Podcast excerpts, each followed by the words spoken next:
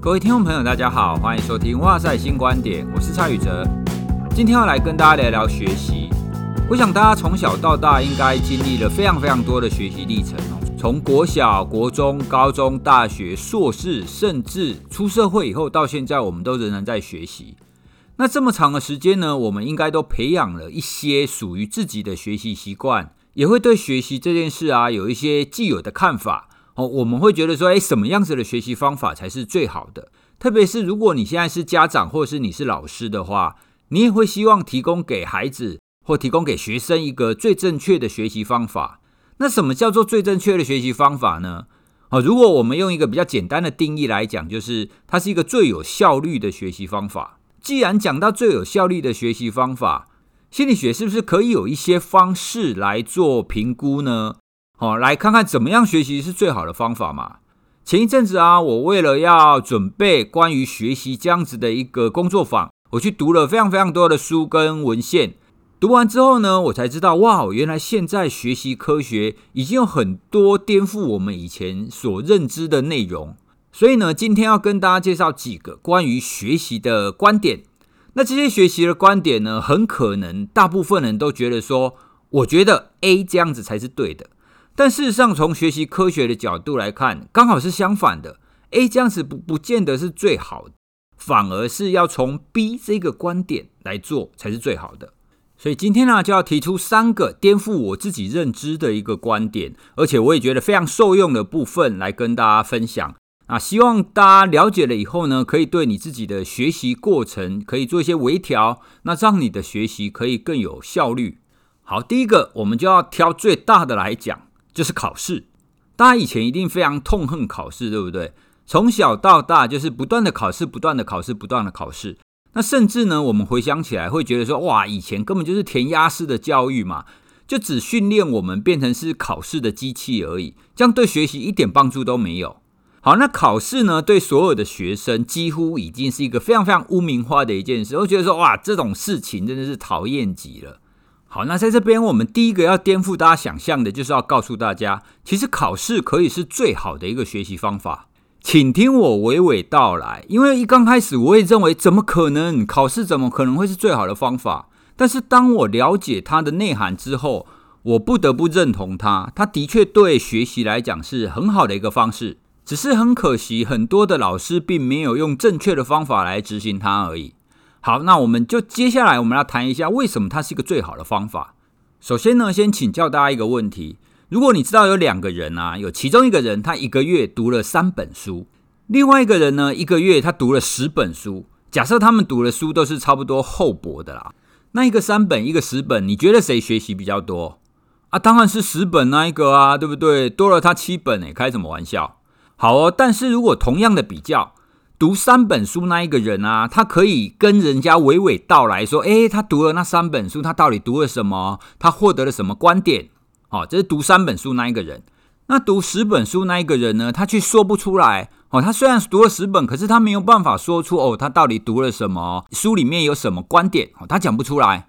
好了，那这样子，虽然他读了十本，可是他讲不出来的情况底下，你还会觉得他学习比较多吗？很可能很多人就会改观了嘛，对不对？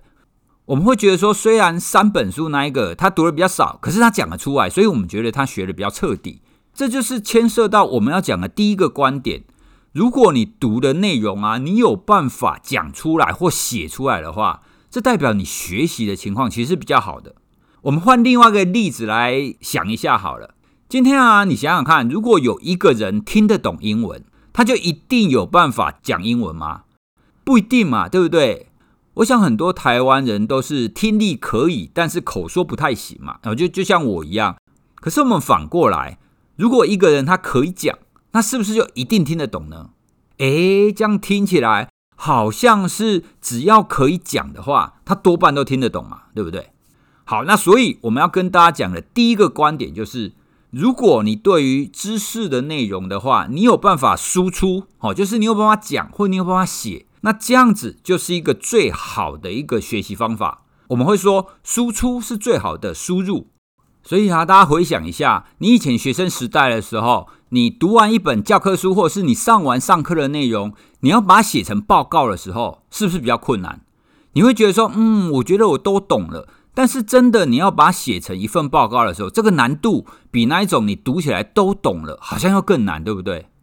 难度最高的是什么呢？大家应该都有经验，当你阅读完或是你学习完一件事情的时候，你要去教别人的时候，教别人跟报告又不太一样哦。我们我们在学校的时候，报告可能会觉得说，诶，我是报告给同才听的，所以大家跟我的程度应该都是一样的。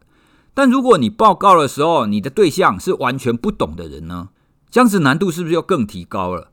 哦，所以我们刚刚讲的啊，写报告，哦，它是一种书写嘛。教别人或者是上台报告，它就是一种口说嘛，所以写出来跟口说都是属于输出。那我们的阅读跟我们听别人讲都是一种输入。我们从小到大已经非常的清楚了，输出是比输入困难的。哦，我们可以很快的就读得懂或听得懂，但是你真的要讲出来就比较难。好了，那再来仔细想一想，为什么比较难呢？其中一个很重要的关键就是这个知识是不是已经变成是你的了？如果它已经是内化成属于你的知识的话，那输出其实一点也不困难啊。所以呢，很多很好的教学方法，比如说让学生小组讨论啊，哦，他们必须要针对某一个领域、某一个主题做讨论，也就是说，他们必须要输出嘛。那借由不断的这样子输出、输入、输出、输入，不断的来回，他才有办法强化他的学习嘛。哦，所以在这边我们就得到第一个观点。输出就是最好的一个学习方法，好，因为我们透过讲出来，透过写出来，可以强化我们到底什么东西真的懂了，那还有什么东西还没有懂得非常的彻底。好，听到这边啊，如果大家同意我刚刚说的输出是最好的学习方法，接下来你应该就会理解考试它就是一种输出，因为考试需要写出来嘛。哦，所以你透过写出来的过程啊，你就可以去了解说，到底你哪个地方懂了，跟哪个地方不懂。好，那我知道单纯这样子讲，其实没有说服力啦。通常这一种要方案的哈，就是把大家的知识给颠覆过来的，你都必须要有非常坚实的一个理论基础。好，接下来跟大家介绍一个研究。那这个实验呢，它是把学生分成两组，然后每一个人呢都学同一篇的文章，也就是说他们学的东西是一样的。那每一个人呢，都有二十分钟来学习，以五分钟当做一个间隔。好，换句话说，每一个人都有四次的五分钟。好了，那第一组呢，就是在二十分钟当中啊，都不断的阅读，都一直阅读，就一直读读读读读，用用这样子持续阅读的方法读了二十分钟。但第二组的人呢，他只能读五分钟，也就是说，在第一个间隔的五分钟，他可以阅读。那读完以后呢，他的文章就被收回去了。那剩下的十五分钟要干嘛呢？就分三次，他这三次的五分钟呢，他都只能在一张空白纸上去回想，去写下来，写说他刚刚读到了什么东西。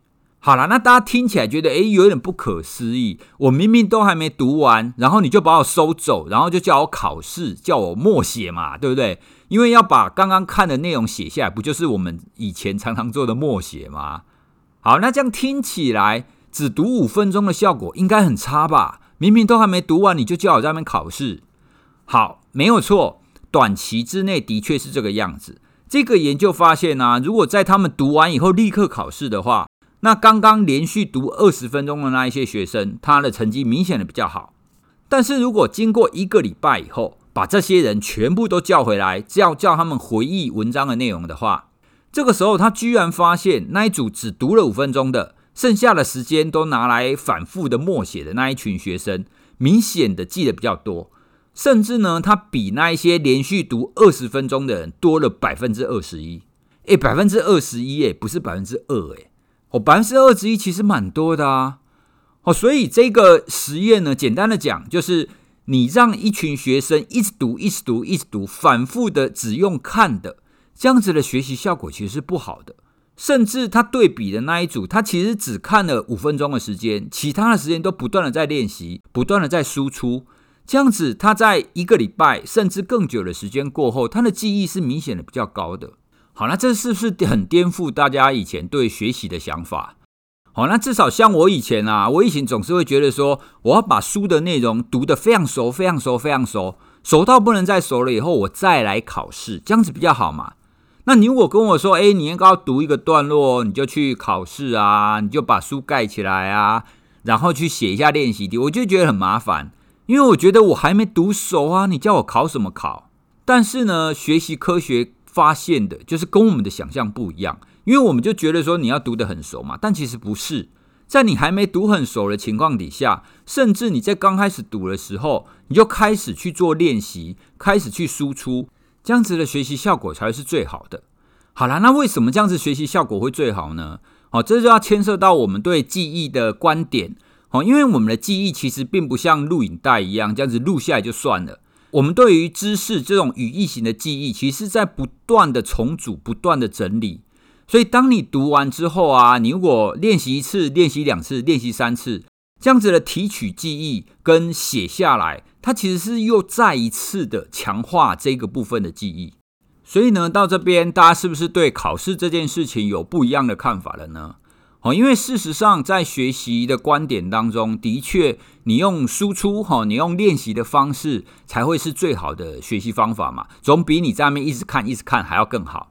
所以听到这边呢、我想大家应该就可以理解，为什么以前在国小、国中、高中有那么多的老师那么爱考试，哦，不断的考，每一节课都考，因为啊，他们就是从这样子的一个观点，认为考试是可以强化你学习的。但是我们又回想自己当学生的情况，我们觉得没有啊，考试并没有让我学习的比较好，甚至让我非常讨厌学习。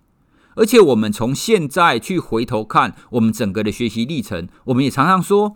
以前的教育是一种填鸭式的教育，好，那这样到底问题出在哪里呢？我想其中一个最关键的地方在于，当你考试的时候，你让学生感受到考试是为了什么，考试的目的是什么？刚刚我们前面有提到啊，考试可以强化学习的重点在于，透过考试，透过输出，你可以让学生知道说他哪里懂了，而哪里还不懂。但我们以前的考试是这个样子了吗？对啦，我们考试完老师会订正，没有错。但是以前考试完啊，就会觉得少一分要打一下嘛。哦，讲到这边，我开始回想起我国中的惨绿时期了。那个时候我们真的是少一分打一下，哎，哦，老师可能会觉得说，嗯，你的能力应该可以考九十分。好，如果你之后少一分就打一下。那个时候，当我知道说，哦，我我被老师认为可以考九十分的时候。其实心里一方面有一点得意，你知道吗？因为你会觉得，诶，老师觉得你还不错嘛，所以你才会帮你定九十分嘛。但问题来了，你的你的标准定那么高，你之后你只要八十九分，你就被打一下，甚至八十分其实也不错啦。你要被打十下，开什么玩笑？所以呢，以前考试对学生来讲，并不是用来评估自己哪里懂了，哪里不懂，而是评估自己是成功还是失败。如果今天我考了九十分以上，对，我成功了。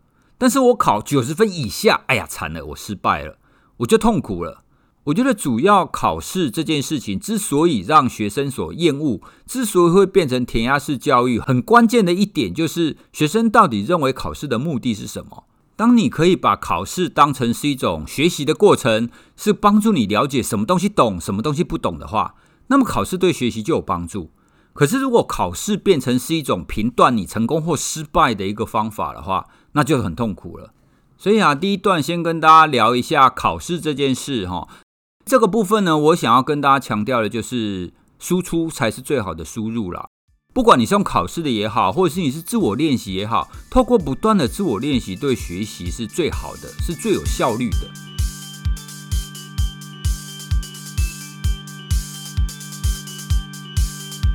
接下来呢，要跟大家聊一下关于阅读这件事。有听前几集的听众朋友应该会发现，我们最近多了很多就是关于读墨电子书的抽书活动。前一阵子啊，我们就刚建立起合作的关系哈，所以以后我们也会常常会有一些抽书的活动。今天要跟大家聊的是我体验他们 Moon Ink Pro 电子书的一个体验。这个体验我只能说是相见恨晚啊，因为我很早以前啊，其实我就蛮想要买一个电子书的。那体验过后呢，我更确认我真的需要一个电子书。怎么说呢？来来跟大家报告，我认为电子书之所以适合我的几个重要的地方。第一个就是我很常搭高铁跟火车，那以往啊，我都要带一本书出去。那带一本书出去了，你就要考虑说，你到底要带哪一本嘛？你总不能带一堆书出去啊。好啦，那电子书就解决了我这个问题。其实它不叫电子书，你知道吗？我觉得它应该叫电子书柜。它其实是让你带了一个书柜出门，你知道吗？而且不会变重。所以电子书在这种需要通勤带书出去读的情况底下，非常非常适合。那第二个呢，我不晓得各位在看书的时候会不会在书上面折角啦、画线啊等等的。我特别在看科普书的时候，我常常会说：哇，这这一页这一页谈的这个研究，这一页谈的这个观点很棒，我就把它折起来，因为折起来你以后要找才方便嘛，对不对？好啦，那那问题是你折起来，你的书就会变得丑丑的。那电子书有一个很棒的功能，就是它支援了书签跟划线。如果你今天读到哪一页很棒，你就点一下，就变成一个书签；或者是你你觉得哪一句很棒，你就帮它画下来划线。那这个书签跟划线呢，都可以事后很快的方法，你就可以立刻找到你到底做了几个书签，立刻就跳到那一页。你到底摘了哪一些句子，你就可以直接输出。这是不是超棒的？哦，这对于我这一种，我我需要去找说，哦，好，我记得在某某书里面看过某某的研究，或是看过某某的理论，这对我来讲非常非常方便，我可以很快的去找出那个地方在哪里。如果在以前的话，我就必须要折很多折角，然后我们就必须要翻翻翻翻翻，对不对？这也是我觉得电子书是相见恨晚的其中一点。那选择 Moon Ink 呢，它还有其他的优点，当然第一个就是它是一个台湾的团队。第二个也是非常重要的，就是它拥有非常非常多的繁体中文的书籍。我自己本身的阅读习惯还是以中文书为居多啦，哈，所以我当然是希望可以找到可以支援中文书最方便的一个电子书。好，以上呢就是我体验 Moon Ink Pro 这一个电子书最近的一个心得。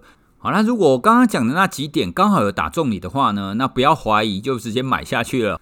读墨电子书也有提供哇塞心理学的听众朋友有一个专属优惠。不管你是买 Moon Ink 哪一个系列都有优惠哦。好了，优惠方法呢，我们就放在 Show Note 当中哈。所以如果你有需要的话，你就从当中的链接可以去看看。好的，工商结束，叮，我们要回来继续谈我们的学习。好，了关于学习呢，我们接下来聊一下以前呢、我们在上课的时候，或者是我们在阅读的时候，我们是不是都觉得说，嗯，上课老师要口齿清晰，讲话流利。这样子我们才听得懂嘛，听得懂我们学习效果才会好啊，听起来是不是很合理？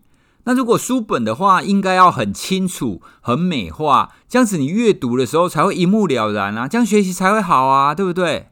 讲到这里啊，就让我想起以前一个自卑的经验。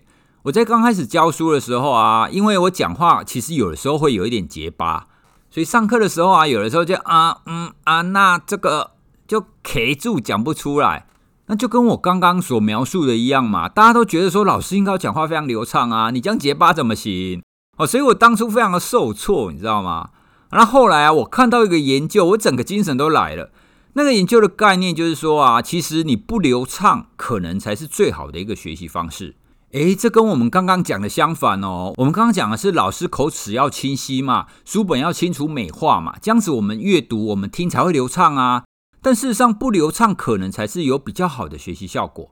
好，那这边有两个实验分享给大家。第一个实验是阅读的实验，他们找了一群大学生呢，然后给他们阅读一段文字。那这个文字呢，有两种形式，一种形式呢，就是用非常清晰、非常好读的字体印下来的。那另外一种呢，它就是用比较淡一点，然后比较歪斜一点的文字印下来的。好，所以也就是说呢，有一种它是比较好读的，一种是相对之下比较不好读的。那让他们读完以后呢，中间间隔大概十五分钟，接下来就测验。结果啊，就发现比较不好读的那一组呢，他记得的内容多了百分之十四。诶，多了百分之十四，其实蛮多的。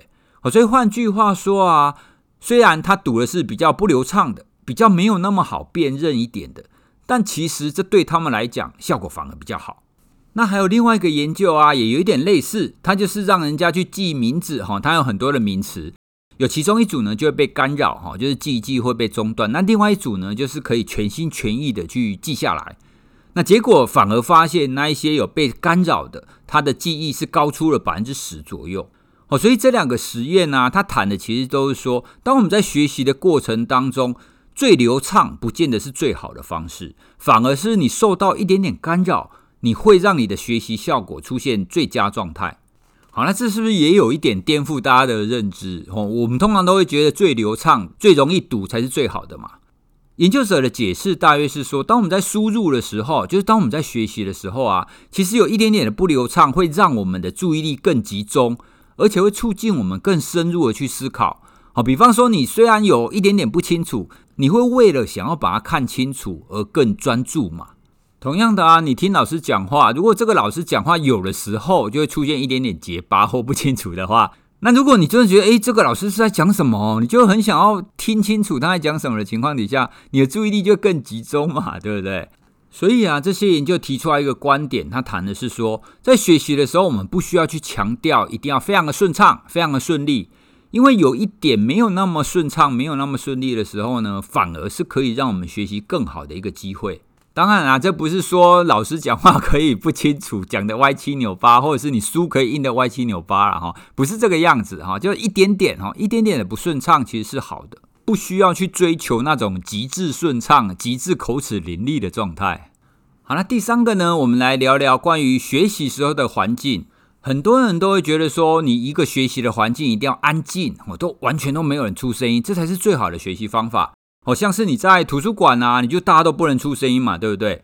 可是啊，我以前当学生的时候，我还蛮喜欢去素食店读书的。哦，每一次要期中考或期末考的时候啊，我就会揪朋友，然后去素食店，然后就在那边窝一整天读书，超棒的啊！在那边你只要点一杯可乐，就可以在那边读书读一天，他也不会赶我。那现在在一些素食店还是会看到这种现象啦。那家长跟老师就会觉得说，哎，奇怪，素食店那么吵，你在那边怎么可能读得下书？好，那在这边呢，我们又要提出另外一个观点，也就是说，安静的场合并不见得是最好的一个读书环境。怎么说呢？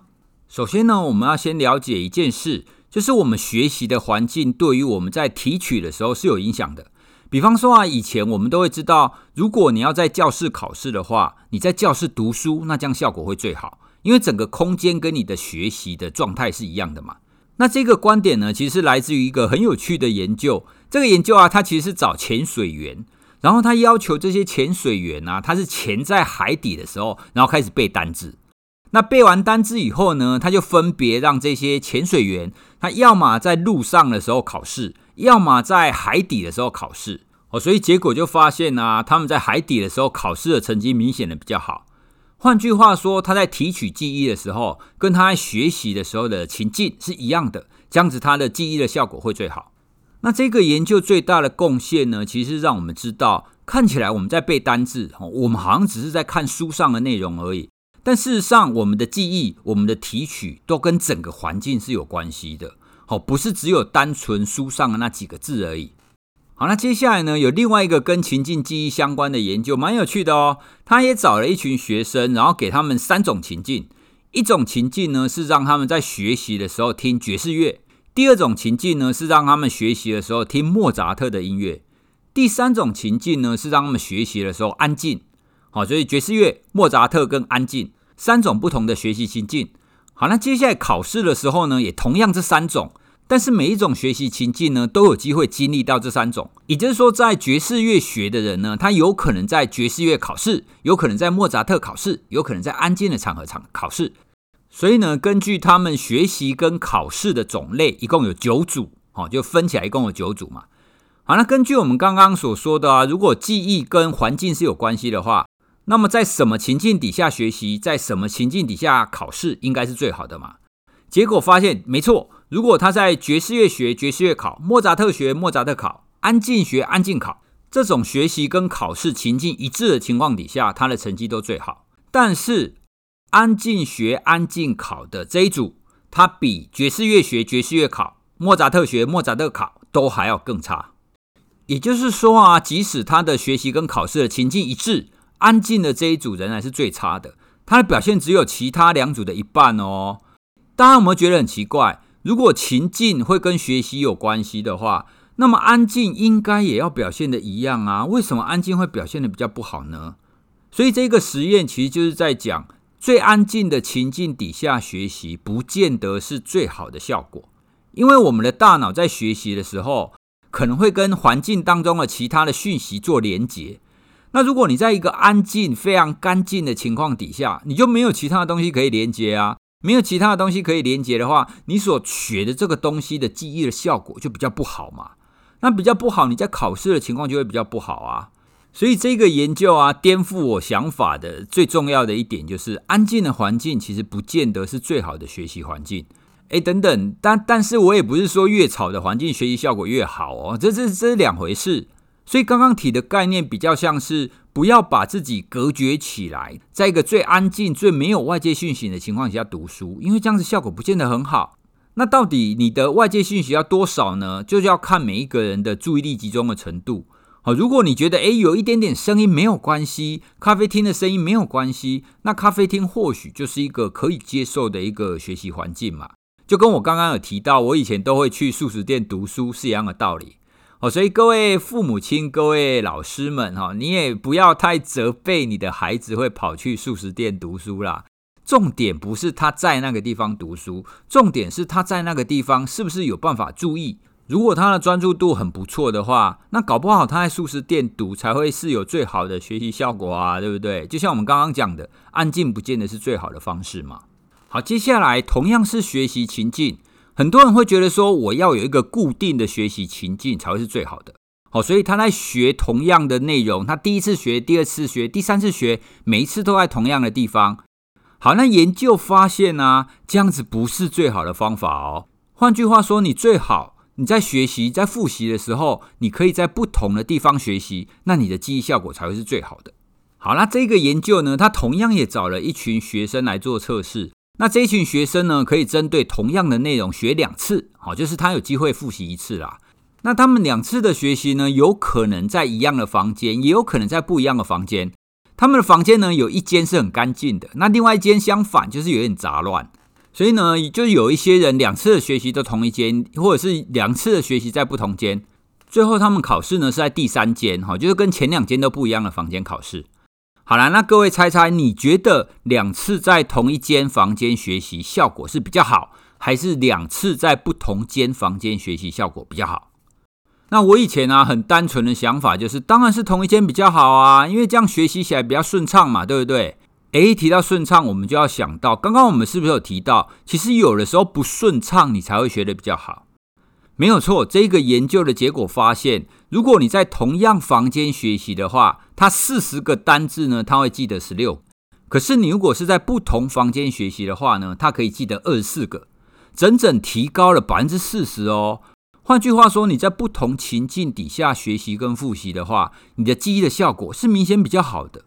这是不是又颠覆了大家的想法？哦，我们一刚开始总是会觉得说，你要在同样一个地方学习才会顺畅嘛。但事实上，我们的大脑、我们的记忆不是这个样子的。有一点不顺畅是可以帮助我们记得更清楚的。那为什么会这个样子呢？这要怎么解释？好，那其实我们前面有提到关于情境的记忆啊，我们的学习、我们的记忆会跟我们整个环境一起编码嘛，就一一起记在我们大脑当中。那如果你在学习同样的东西，但是你有两种不同情境的话，就会变成是你两种编码。一种是单字加干净的房间，另外一种是单字加不干净的房间。好，这两种编码同样的东西就是单字啊，所以它就会被凸显出来。那凸显出来以后，你当然你就可以记得比较清楚一点。好，那这个研究呢，其实又颠覆了我的三观呐。哈，我以前总是觉得说我必须要有一个固定的环境来学习，效果才会最好，但其实不是嘛。但是同样的哦，要要跟各位强调，这不代表你应该要到处流浪去学习哦，这是两回事。其实这个研究给我的启发是，我们必须要在学习过后，然后在不同的情境底下去应用出来。你可以在不同的情境底下去想到这样子的一个知识的内容。比方说你在学校的时候学到的，那你在回家可以复习啊。那你有的时候走在路上的时候，你也会想到啊。你在图书馆也会想到，你在别的地方看书的时候也会想到。当你在不同的情境都想到同样的内容的时候，对你来讲记忆就会明显的变得比较深刻。好，所以重点不是叫大家学习的时候要不断的换环境，重点是提醒大家，当我们在学习的时候，你可以在各种不同的情境去让它应用出来，去不断的复习，这样子你的记忆效果可以明显的比较好。今天跟大家聊的这三点，都是我在当初看到的时候，我第一时间就觉得，哇，怎么会是这个样子？跟我本来的想法都不一样。好，那第一个呢，我们谈的就是其实。回想跟测验都是很好的一个学习方式，因为我们不断的在强调输出才是最好的学习。有点不方便的学习，哈，有一点阻力，反而是对你的学习是有帮助的。那第三个，我们刚刚谈到了固定而且安静的环境，其实也不见得是最好的一个学习的环境。其实啊，这三点都有一个共通的地方，共通的地方就是顺畅不是最好的方法。当我们在学习的时候，如果你遇到一点点阻力，遇到一点困难的话，我们的大脑就会注意嘛，对不对？因为像你在走路的时候，走走走，哎，突然遇到一个上坡，你是不是突然会意识到，或者是突然有路变得不平，你是不是就会注意到？所以，当我们顺畅的时候，其实我们的注意力不会在上面。可是，当我们遇到有一点点不顺畅的时候，你注意力就会集中。那注意力集中就会帮助我们学得比较好。好，所以重点就是在于，不管是环境也好，方式也好，当你在学习的时候，帮你自己塑造一个有点难，但是又不会太难的情境，这样子学习的效果才是最好的。希望大家可以不用执着于要有一种非常棒的一个学习环境或学习素材。我们的大脑是很坚强的哈，在有一点点阻力的情况底下，它其实可以学得更好。好了，今天关于学习的内容呢，希望可以带给大家有一点收获。那录完音以后，我要去跑步喽。啊，对了。如果你学习之后去跑步的话，那你的记忆可以明显的变得比较好哦。好，所以学习科学真的是蛮有趣的，你会知道有很多可以促进你学习跟记忆的方法。好，那关于跑步呢，我们下次有机会再聊。那今天的节目就到这边喽，拜拜。